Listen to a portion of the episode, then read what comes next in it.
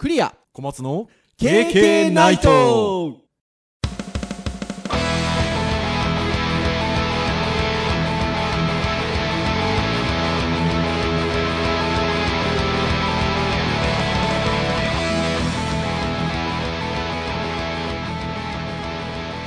ケーケーナイトということで、第207回の配信となります。お届けをいたしますのはクリアと、はい、小松です。どうぞよろしくお願いいたします。はい、よろしくお願いします。はい、ということで、えー安定の配信日になっておりますけれども、収録ですね。いやー、普段ね、小松先生と、今大学休みなので、授業がないので、こう、やり取りをするとするならば、この収録の時にやり取りをする感じなんですけど、全然久しぶりな感じが、今日に至ってはしないですね。4日間丸々一緒にいましたもんね。そうですね、学生と共にね、いましたね。この配信があってる前の週末ですね。えー挟みまして、3泊4日で、ウェブサイト制作サマーキャンプ2019ということで、はい。開催をしておりまして、えーデジタルハリウッド大学の八王子キャンパスにお泊まりをしまして、ひたすらウェブに関してのワークショップやったりとか、せっかくの夏のサマーキャンプなんで、ちょっとレクリエーションっぽいことをたくさんやったりとか、盛りだくさんのキャンプをやっておりました。はい。ということもございまして、まあほぼこの1週間、やり取りしてない方がまだ少ないかなっていう。そうですね。ね、丸々4日間一緒におりましたので、これ収録してるのが水曜日の、まあ、深夜っていう言い方をすると、月曜までキャンプやってましたんで、はい。いろいろやり取りをしてる方が、この1週間は長いということで。ね、昨日も結局、昨日ほとんどコミュニケーション取ってないですけど、はい。ね、あの、倉先生に貼ってもらったね、Facebook の写真が、まあまあいいねついてるなああ、ほんとそうですね。。あありがたいと思って。りがたいですよ。もうね、こんな出だしで始まりましたけど、今日ターンとしては教育の会なんですが、はい。ウェブサイト制作サマーキャンプ、まさに教育的イベントでございますから、まあそうですね。はい、思い返せば昨年、えーモブコーディングのお話を中心にさせていただいたんですけど、えっと、はい昨年の、えーこの時期も、ウェブサイト制作サマーキャンプについてお話をしたと。うん。で、じゃあ一昨年はどうだったかっていうと、ウェブサイト制作サマーキャンプについてお話をしたとはい。いうところでございますので、まあ今年も、まあ今年どんな感じだったのかなっていうのを、ちょっと今日は、つらつらとお話できればなというところでございますよ。あれですね、もう、はいだから来年とか再来年とか、あの、申し込みのところにポッドキャストのリンク貼ってきゃいいんですよね。ああ、でもそうですね。様子わかりますもんね。はい。えーまあそもそもウェブサイト制作サマーキャンプって何ぞっていうこのリスリスナーの方もいらっしゃると思うので、えーざっくり概要をお話をした後に、今年どんなことがあったのかっていうのをちょっと今日はお話をしていこうかなと思っておりますので、はい。皆さんどうぞよろしくお願いいたします。はい、よろしくお願いします。はーい。ってな感じなんですが、じゃあ今申し上げた通り、ちょっとリスナーの方で、ウェブサイト制作サマーキャンプって何だろうという方いらっしゃると思うので、ちょっとそのお話を最初にしておきますと、えー八王子キャンパスというのがデジタルハリウッド大学ございまして、えーこれがですね、まあメインのキャンパスはお茶の水。はい。で、えっと、以前は、えっと、秋葉原うん。ございました。はい。で、えーデジタルハリウッド大学はあの株式会社立大学というちょっとあの変わった 立て付けの大学でございますので、えー小泉首相が総理大臣だった時に構造改革特区ということで株式会社でも大学を認可しましょうというところでもちろん認可を受けるまでは非常に大変だったんですがまあ認可を受けまして、まあ、株式会社立大学とはいえちゃんと文科省の管轄のもと、えっと、いわゆる大学まあだから私立大学ですよね。まあわかりやすく言えば。うんまあ、大きいカテゴリーではそうかもしれないです。はい。っていうところかなっていうふうに思うんですが、まあただいろんなことを、あの、ちょっと、あの、免除してもらってるんですよね。例えば通常の大学だと、あの、必ずグラウンドがないといけなかったりとか、広いキャンパスがないといけなかったりするんですけど、まあメインキャンパスは、えっと、以前は秋葉原。現在はお茶の水ということで、えっと、ビルのいくつかのフロアで、以前も今も構成をしておりますので、グラウンドがないわけですよ。本来だったら大学として必要な。まあ、なんですが、えっと、今申し上げている八王子キャンパスっていうのが、まあ、ございまして、まあ、そこには校庭があると。なぜならば、えー元小学校の後だからと。いうことなんですよね。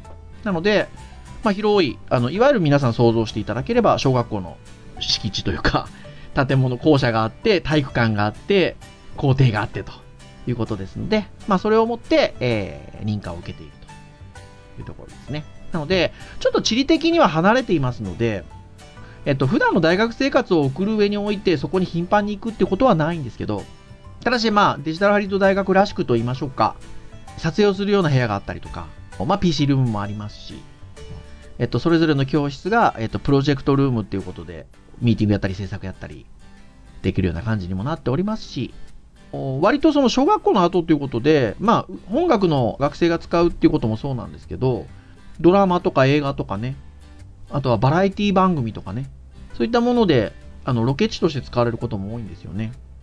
八王子コンソーシアムかなんか登録してるんですかね。あ、そうそうそうそうそうそう、撮影で使われることも多く、誰とは言いませんが、何年か前のサマーキャンプの時には、映画の撮影かなんか入ってて、超イケメンな男優さん見ましたね。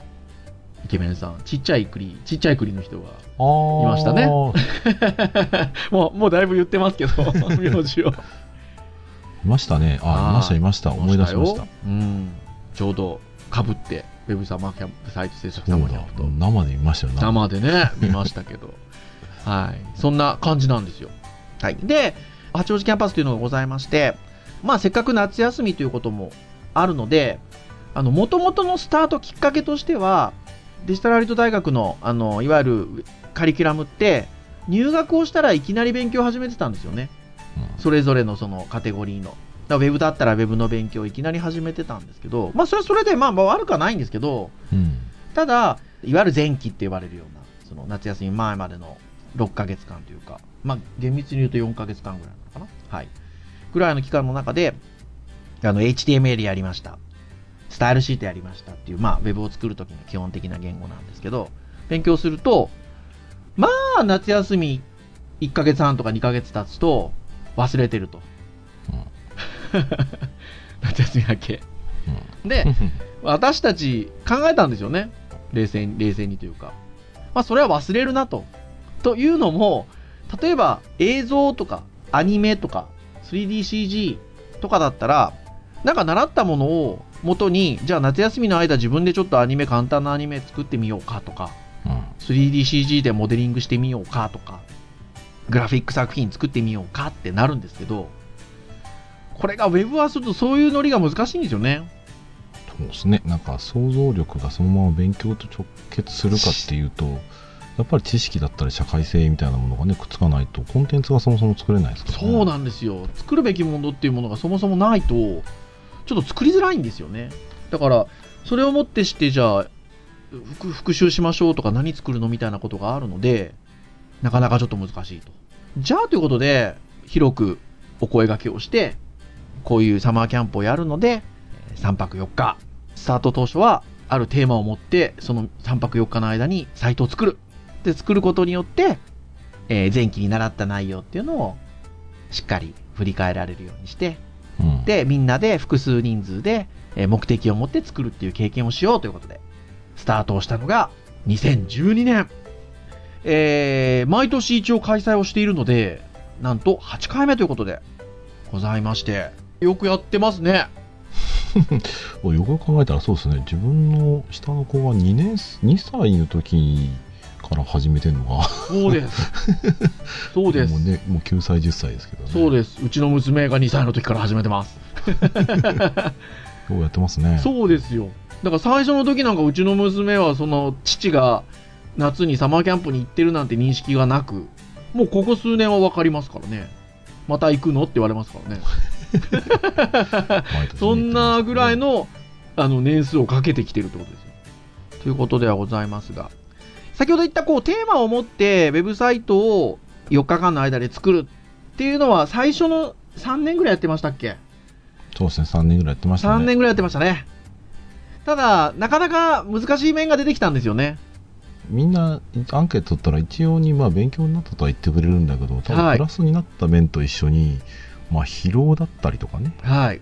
負のネガティブな面も多分大変だったとかねもうもういいかなみたいな感じのうん。ものを与えてしまっていたっぽくてですねはい。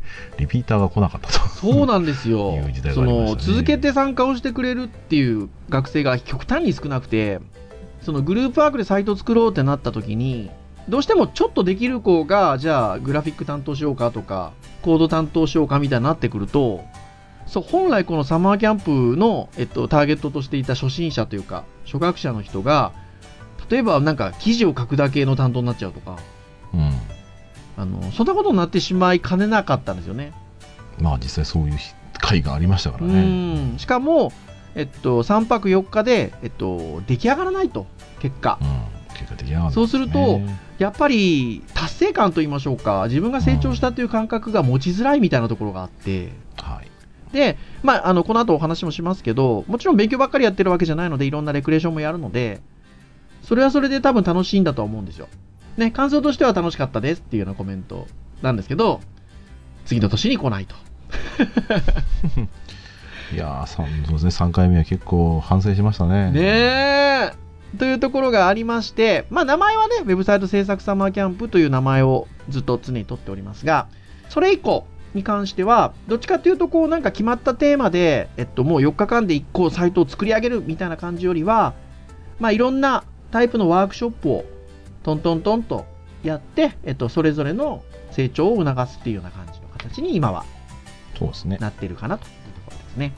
まあそうしたところね先輩方が割とこういい体験をしたと言った方がいいですかねはい。楽しかったっていうのを持ち帰ってくれて、まあ、後輩に進めてくれたりとかねもしくは自分自身が来てくれたり続けてねとかするよになったらね。やっぱそのあたりから人数が増えてきたんですよね。だからそのさっき言った3回目の後、4回目、5回目が、まあ、3人、4人できてましたので、告知も遅かったですから、ね、参加者がね、そう。いうところから、今年は、えっと、まあ去年もかな？今年は特に、あの、定員をもう、もうありがたいことにというか、まあ申し訳ないんですけど、逆に言うと、あの、オーバーをしまして、ちょっとどうしてもやっぱり有志でやってるってところもあるので、目が行き届く人数っていうのもございますし、っていうのがあって、えっと、ちょっとお断りをするぐらいな感じだったんですけど、イベントとして歴史がを重ねてきてるっていうことでもあるんでしょうね。そうですね。まあ非常にこういい経験もあるし失敗したなと思うところもあるしまあとにかく今年に関してはまあね事故とかもなくそしてまあアンケートでも楽しんでもらえたりとか身になったところは非常にあったようなので、まあはい。よかったなと思いますね。うーん、というところでございます。じゃあ、ちょっと、今年の3泊4日、どんなことがあったのかなっていうのを、ちょっと盛りだくさんなので、あんまり一個一個こまごまっていう感じではないのかなっていうところなので、まあちょっと、トントントンと、ダイジェストっぽくお話をしていこうかなというところなんですけど、えー、スタートが、えー8月30日金曜日ということで、この日はなんか、東京ちょっと朝天候が悪かったですか？なんかその自動車も渋滞だ電車も遅延だみたいなちょっとところがありましたよねスタート。うんまあ平日の朝でね通勤のところにもぶつかるっていうのもあったんでしょうけどそうですね、皆さん一様に遅れてましたね。ねえで私が「あったんですか?」みたいな言い方をしてるのはその頃私はまだ福岡におりまして。まあ、チケットの関係上でそうちょっと飛行機の便の関係上ですね。昼ぐらいからの移動というところだったので、えっと、実際に現場に着いたのが4時前ぐらい。15時半とか16時前ぐらいの時間に着いたんですけど、まあ、スタート多少ちょっと皆さんなので東京遅延があったようですがそしてまあ毎年恒例なんですが最初に自己紹介をお互いにし合うということで、まあ、学年もこれまでの経歴とかもバラバラなので、うん、なので、まあ、あの続けてリピーター的に参加をして毎年参加してくれてる子たちはね多少学年超えてとかでも知ってたりするんですけどやっぱねあのさっきも言ったようなちょっとこのサマーキャンプの特性上本当にポコッと初心者の方が来たりとかうん。もう申し込みが。でも完全に先着順なので、はい、上の学年だけど今までちょっとウェブやってなかったんですけどっていうような方が来たりとかうんね。ね、しますし、まあ、あのもちろん日本人だけじゃなくて留学生の方も入ってたりもするので、で、えっと、その後も恒例の校内ツアーということで、はい、まあ、先ほども冒頭に申し上げた通り、え小学校の建物なので、えーまあ、見学ですね。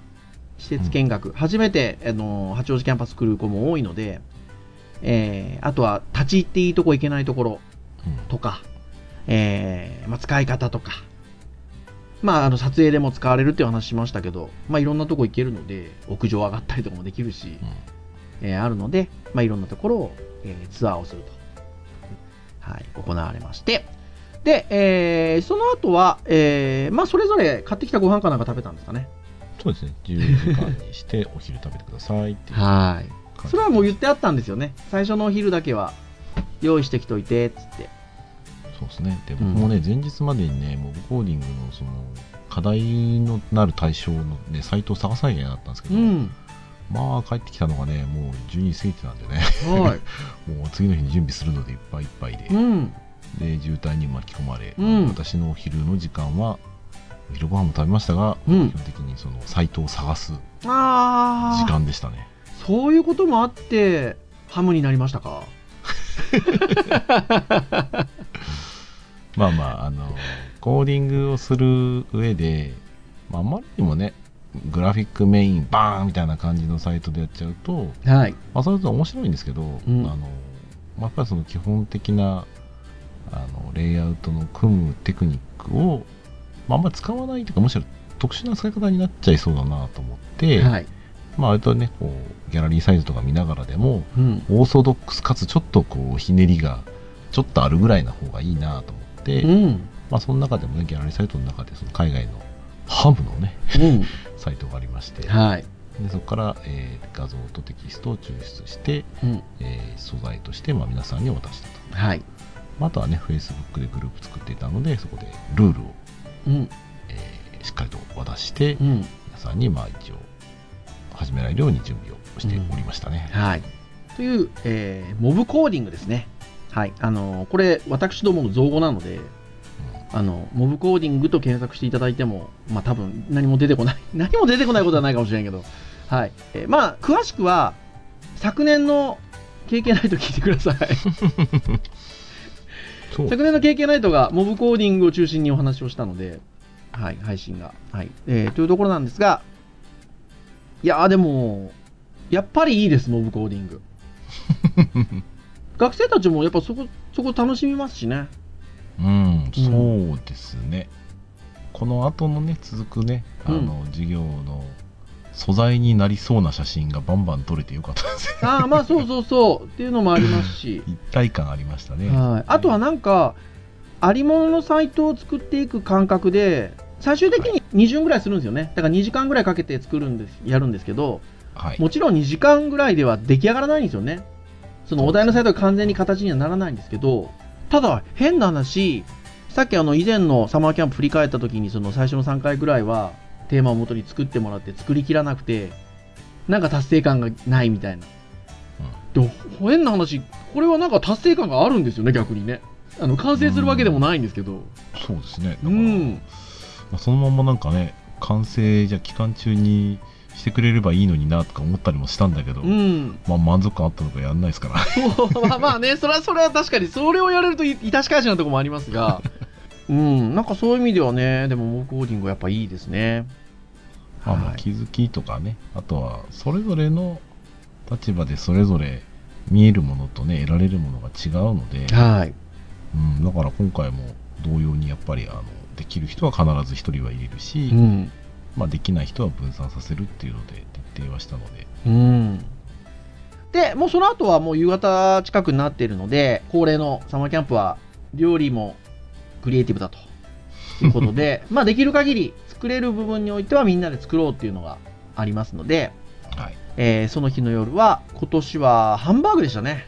メインディッシュが。だいぶイレギュラーでしたはーい。ハンバーグと、えーサラダ、スープ。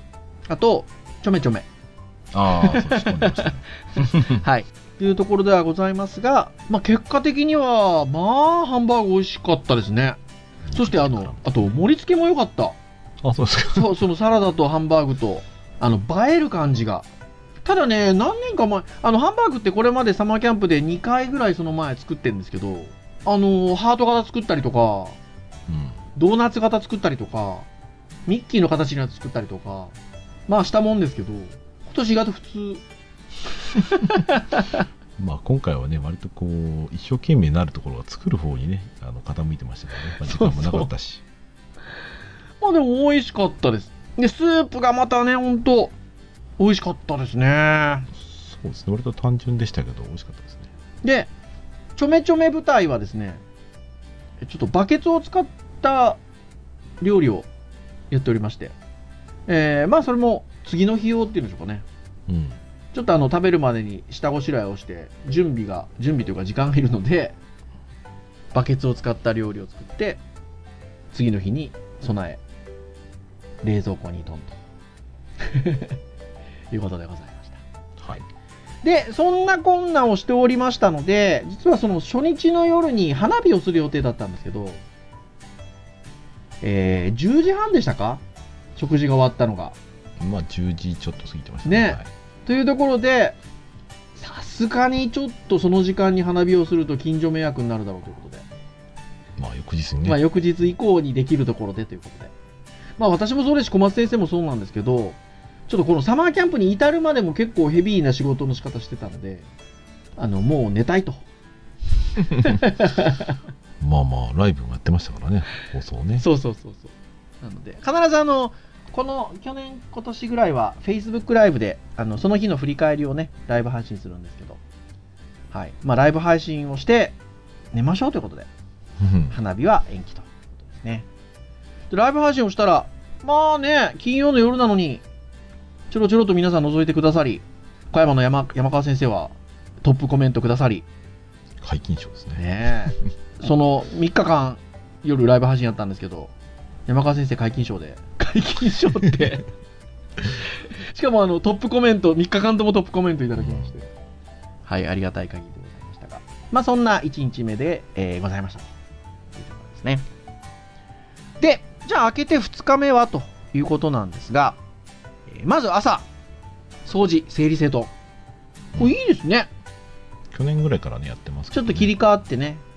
なんかその、なんでしょう、参加してる学生からすると、なんか朝から起きて掃除かみたいなところを、自分が若い頃思い返すと、あるかもしれないんですけど、とはいえなんかやっぱね、こう、旗から客観的に見ると、すごくなんかそこで一回切り替わりますし、うん、やっぱいいなって思いますね、ああいうのね。うんなんかてやっぱね、うん。いるとね、気がつかないんですよね。うんあのこうせいなんかこう散らかっているそうねゴミがあるとかね。うん。だんだんだんだんそれが匂いになってきたりで、匂いも分かんなくなったりとかする。はいはいはいはい。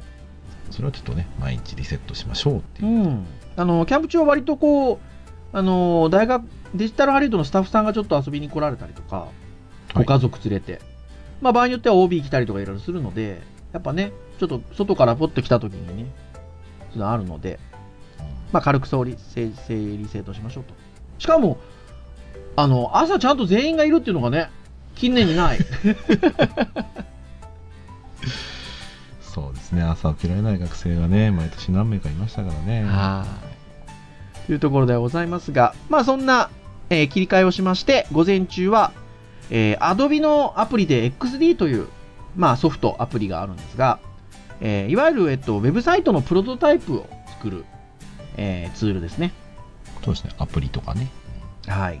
えーですが、えっと、それを使って LP というね、ランディングページという情報紹介をするページ。今年は来年のサマーキャンプの告知サイトのプロトタイプを作りましょうというテーマにしまして、50分かける2休憩挟んで集中死後をしない黙々と作りなさいということで。でもあれ良かったですよ、あれもまた。まあ、環境をね、あの提供するというところで、まあ、皆さんルール守れないわけじゃないんですけど、うん普段はねそういうこと言われてないので、やうん。っぱり自然とねお話ししたりしてお話しするのは決して悪くはう、ないんですけど,、いいんですけど、まあ、ちょっとねあえてこう集中できる環境を作ったらそれはそれで大変になるのは実は知っていたので、うん。まあ、今回ちょっとそれを2回やって、まあ、あっという間だったと思いますけど、うーん、やって。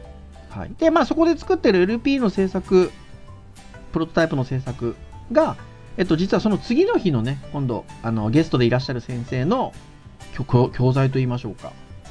えっと、ねワークショップの土台になるというところで、えーじゃあね、2020年のこのウェブサイト制作サマーキャンプ行うとしたら、まあ、どんな告知サイト作りますかっていうので、プロトタイプって言い方するとちょっとウェブあまりお詳しくない方がイメージできないかもしれませんので、まあ、ラフデザインちょっとこう、ちょっとあのちゃんとしたラフデザインぐらいのイメージ持ってもらうといいですかね。はい。えー、を作ってもらいましたということですね。まあ、でもこれはあの、その XD っていうサービスアプリ自体を使ったことがない学生もいましたので、はい。まあ、小松先生が軽いレクチャーをしてくださって、うん。ね、教材も何もあったもんじゃないから、本当にただ、触りしか教えてないですけどね。うん、まあでもね、それ使ってちょっと触ろうっていうのもサマーキャンプのあの目的でもあるので、うん。まあ、XE 自体がね、その触れる領域が最初は少なくても全然面白いので、うん。まあ、まあはい。使えてもらいましたよね。うん、というところで、えー午前中は作業してもらいましたと。そしてお昼です。前の日に用意をしておいた、えーまあ、仕入れておいたという感じでしょうか。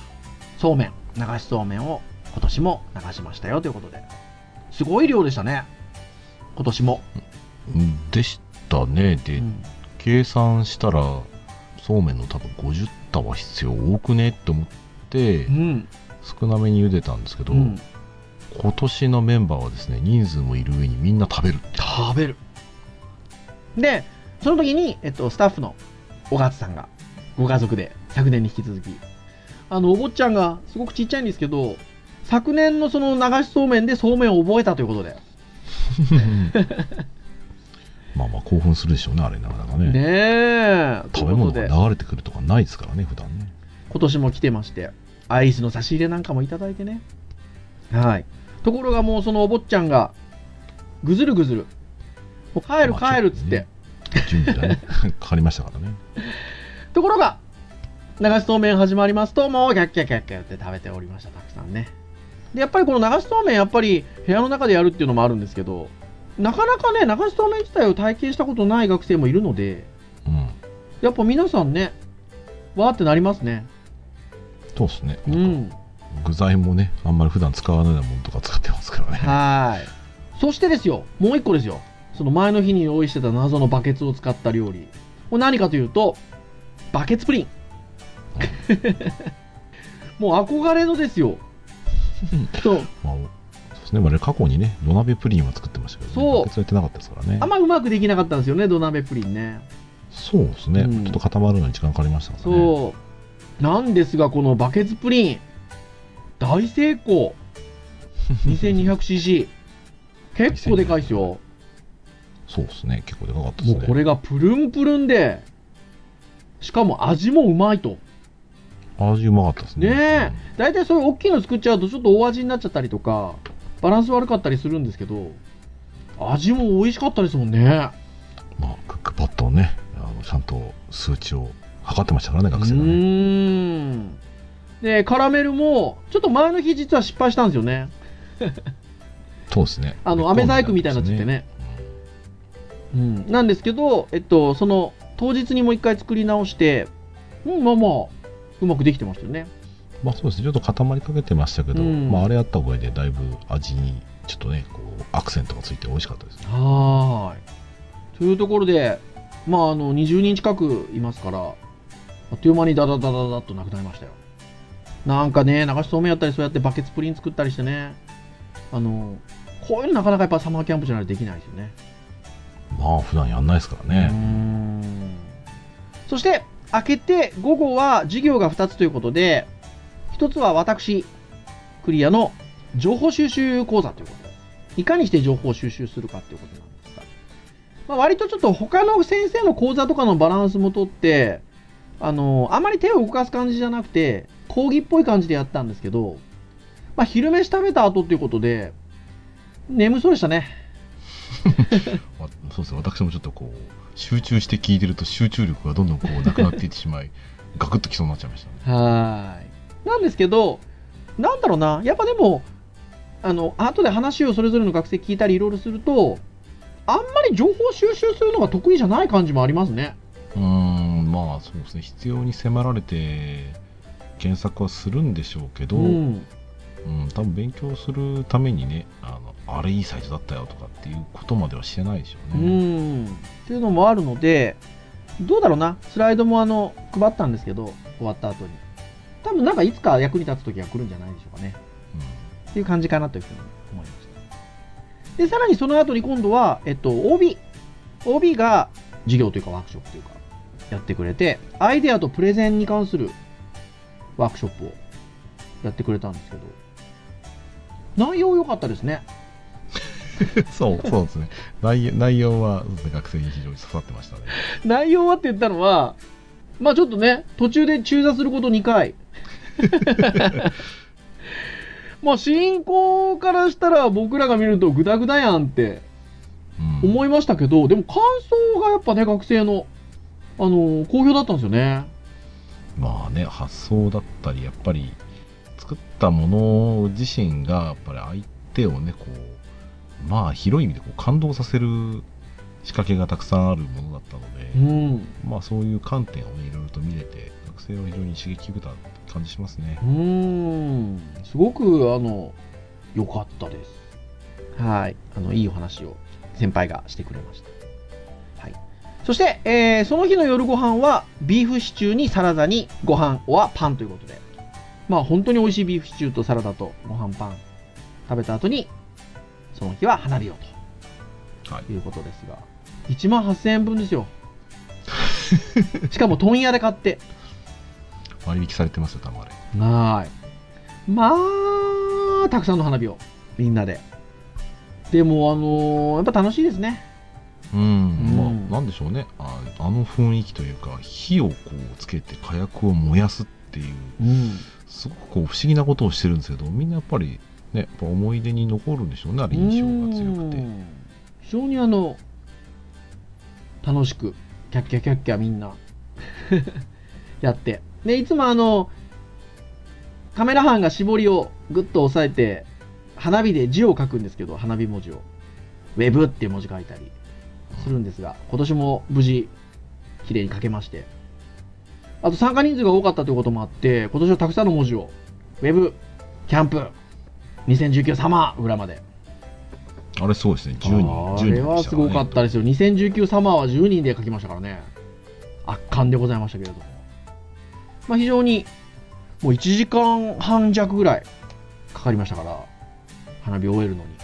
まあ、量ありましたね。はい、もう楽しかったし、もうくたくたですよ。ということで、その花火が終わって、くたくたになったまんま、またライブ配信ということで。ということでございました。はい。そして、3日目ですね。3日目になりますが、えー掃除整理整頓の後は、まずは、HTML5 カルタということで、HTML というウェブを作るときに基本必要な言語の、えーコードが取り札になっておりまして、そのコードの意味が読み札になっておりまして、カルタをやると。カルタのお話をですね、はい。はるか2015年の、えー第3回の時に話しておりますので、今今日207回の配信ですけど、3回目の配信で HTML5 カルタの話しておりますので、聞いてください。は で、えーまあみんなでやって、まあ一応優勝したのが4年生の先輩ということでい。はい。ございました。まあこれもね、すごくね、あのー反射的にタあのータグのココードの意味を覚えていきますので、すごくいいもので。で、えっと、それに続けて午前中の授業が、えーそのカルタ大会で優勝した先輩と、えー小松先生が、それぞれ中級者以上向けと初心者向けにということで、小松先生が初心者向けの授業、はい。えー先輩が、えー中級者以上の授業ということで、えっ、と、ガルプって呼ばれる、えーなんということをすればいいですかね。まあ、タスクランナーですね。タスクランナー。うんうん自動化、自動化をするための作業をちょっと自動化をするようなタスクランナーと呼ばれるものがあるんですけど、まあ、それについてのお話をしてくれて、小松先生は、えっ、と、Git ですよね。そうですね。あの、ファイルの管理システムの。管理システムですね説明をね、してました。はい。まあ、だなので、どちらかというと、こう、しちょっと若干システシステム寄りって言い方なのかな。まあ、あの、開発寄りと言いましょうか。そうですね。っていうようなところを初級者向け、えー中級者以上向けということで、それぞれにやったということで。ちょっとネットの調子悪かったんですよね。うん、僕の方の教室は、そうですね。結構致命的でしたね。はーい。というところもあって、まあちょっと悪戦苦闘しつつ、まあでもね、ちょっとデザイン的な要素もやれば、こういうちょっと開発寄りっぽいこともやるということで、これがやっぱり Web サマーキャンプ、Web サーチ制作サマーキャンプの割と醍醐味かなというところかなと思います。そして、まあ、お昼はもう、えーフリーで撮りまして、えー午後からは、米沢先生、デジタルハリウッド大学の米沢先生が、えーゲストでお越しくださいまして、えーその前の日に作った X3 で作ったサイトのプロトタイプをもとにワークショップをやってくださいました。いやー、素敵なワークショップでした。そうですね、2年ぶりで、2年前と4年前に来ていただきましたけど、まあ、毎年パワー、ま毎回パワーアップされて、はーい。お今回は非常に勉強になりましたね。なりましたね。ね。先生が答えを教えるのではなくて、その自分自身で、もしくは学生同士で、お互いの作品を見合いながら、ブラッシュアップをしていくような手法っていうのを自然と伝えていくんですよ。これがとても素晴らしかったです。で、その上で、学生が頭で考えてブラッシュアップしたものに対して先生がさらに添削していくんですよ。うんこれがもう、なりました。やっぱ勉強になりますね。そうですね、まあ、頭が下がるっていうのはこういうことなんだなってう。ん。で、あの、私自体も授業をやるときに、劇場型だって時々言われるんですよ。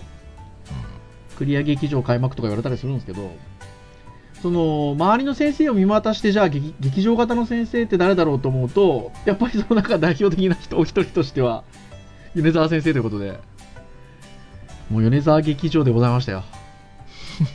よかった。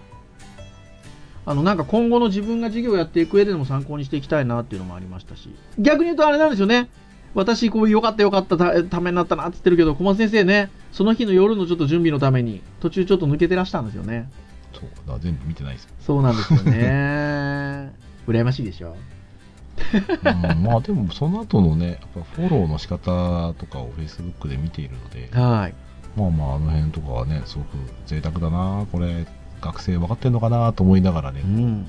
まあまあその熱心さと、まあ、フィードバックの熱量っていうものがね、非常にこう、学生にいい影響が出てるなっていう感じがしましたね。いやー、ほんとそうですね。なので、学生それぞれがまず土台となる作品を用意するのが前日からやってますので、まあ、非常にやっぱりこのワークショップが今回は、あの、私たち的にはね、すごく印象に残ったなとはい。いうところかなと思います。そして、夜ご飯は、えー、これも恒例なんですけど、ピザ窯が八王子キャンパスありまして、はい。ピザを焼きの、そして今年は、これ初ですね、バーベキュー。うん、やりまして。ちょっとどちらかというと材料、今まではピザを焼くときはちょっと生地からこねたりしてたんですけど、はい。ちょっとそこら辺は時間を短縮しようということで、えー、材料を切るとかっていう作業を中心にやり、えー、ピザとバーベキューということで、こちらも大変美味しゅうございました。まあそうですね、準備が割と大変だろうなっていうところで、割といろいろと準備はしたので、はい。例年に比べたら、まあ割と時間効率は良かったですね。まあ時間は使いましたけど。はい。そして、夜の時間、えっ、と、ご飯が終わって夜の時間は、ちょっとあの、卒業生とか学生に任せてたんですよね。レクレーションの時間っていうか。で、まあ僕らは言われるがままにっていう感じだったんですけど、まあ何があったかっていうと、体育館をステージに、K&K ライブという名の、あの、この KK ナイトがもうすぐ4周年迎えます。この間200回も迎えました。ということで。なんかあの、OB 的には、そのお祝いを兼ねてっていうような感じで。このあの、ポッドキャストの、えー、エンディング曲をバンドで演奏しようということで、ライブがございました。お膳立てがございまして、ただ先生たちは歌ってくださいと。いうことでございましたが、これすごかったですね。うん、そうですね。まあ、一階の大学生が、大学生がね、OB が、ここまでやるのかと、はい。面白かったですけど、ね。機材を全部用意しました。えっと、演奏する機材もそうですし、スピーカーもそうですし、ミラーボールありましたね。まあ、スモークも焚いてましたスモークも焚い焚いてましたね。照明もありましたね。そう、そして K&K ライブって1個1メーター以上ある、なんですかね、あれ、発泡スチロールかなんかで文字をね、でかいうんの K、ディスプレイもね K ライブって入れてましたね。はい。あとは、えー、応援する側はサイリサイリウム。はいはいはい。これも KK ナイトっていう文字入り。はい。あと うちわ。そうですね。はい。もうその先輩何がすごいかって、結局レンタルしてもあんま変わんないからって、ドラムセット買ってましたから。買ってましたからね。はい。何してんだって感じでしたけどね。そして、えっと、極めつけは、紙吹雪バズーカ。ああ、パパーンってやつ。あれまで用意してましたよ、2つ。ー ンもうどこで使うんだって話ですもようめちゃくちゃですよ。まあ、ということで、まあもうノリノリで開催できましたね。ちょっと時間かかったりはやっぱしたんですけど、準備まで。うん。でもやっぱその最後にアンケートとかで学生たちの印象にやっぱ残ったみたいですね。まあ、でしょうね。まあ、我々も印象なんですかって言われたら、まあ、あれでしょうねって思いますねえ。というところで、まあ非常に、なんていうんでしょうね、これまでの サマーキャンプのレクレーションの規模を超えるレクレーションが行われまして、もうその日もだからバテバタになってライブ配信をと。いうところでございます。はい。てなところで、えー4日目を迎えて、4日目はまあ総括というところで、まあなんかに決まったワークショップとかはなかったんですが、はい。えーそれぞれの振り返り的なちょっと作業をしていただいて、で、その間に小松先生が、いつもあの、大きなポスターをね、デザインしてくださるんですよね。はい。そうですね、今年も。まあ、いつの頃からか、まあ、あの、他の、もともとはその OB がやってたんですけど、はいなんか僕はここに3回は、3回かな ?3、4回僕が作ってる感じがします、そうですよね。で、その巨大ポスターを持って、全員で記念撮影ということで。今年のポスターがあれだったんですよね。なんかあの、大体そのところに流行ってるもののモチーフにして作るんですけど、今年はあの、カメラを止めるなをモチーフにしまして。まあ、今年かって言われたら違うんですけどね。まあまあね、まあまあまあそうなんですが、まあコーディングを止めるなということで、はい。あの、非常に良いポスターが出来上がりまして、まあ、パロディ、パロディだったんでね、構成考えなくて楽でしたね。はい。まあ今までもね、ハリー・ポッターだったりとかね、去年はでもモブコーディングをね、あのポカリスエット風に作るそうそうそうちょっと構成に困りましたけど、ね、はい。今年はもうまんま楽でしたね。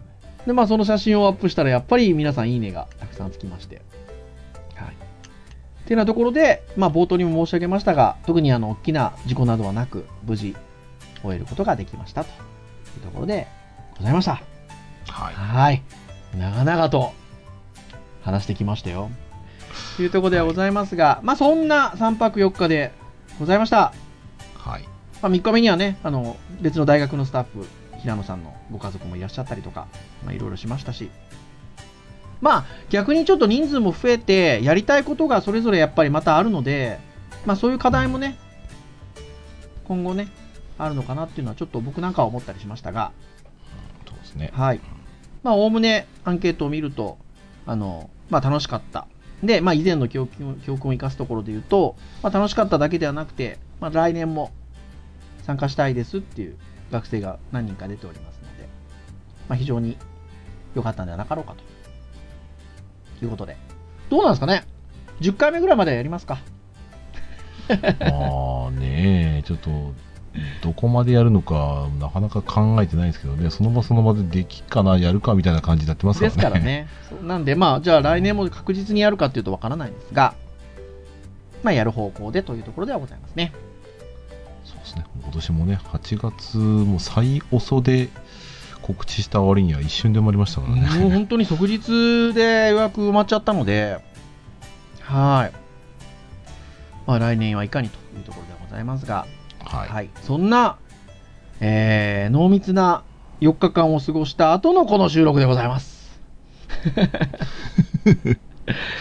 はい。というところでございますので、まあ、ぜひ、あの、こういった成果をまた、あの、参加をした学生たちが、また違った形で何か、あの、成果を上げてくれるんじゃないかなと思いますので、はい。ぜひあの、これを聞いてくださってる皆さん、リスナーの皆さんもですね、そういったデジタルハリウッド大学の学生が何か成果を発揮する場所があればですね、あの、見に来ていただけたりするとありがたいなと思っております。はい。はーい。というところで、以上といたしましょうかね。はい。KK ナイトは毎週木曜日に配信をいたしております。えー公式サイトアクセスをしていただけますと、もうプレイヤーございますので、直接サイト上で、えー聞いていただけます。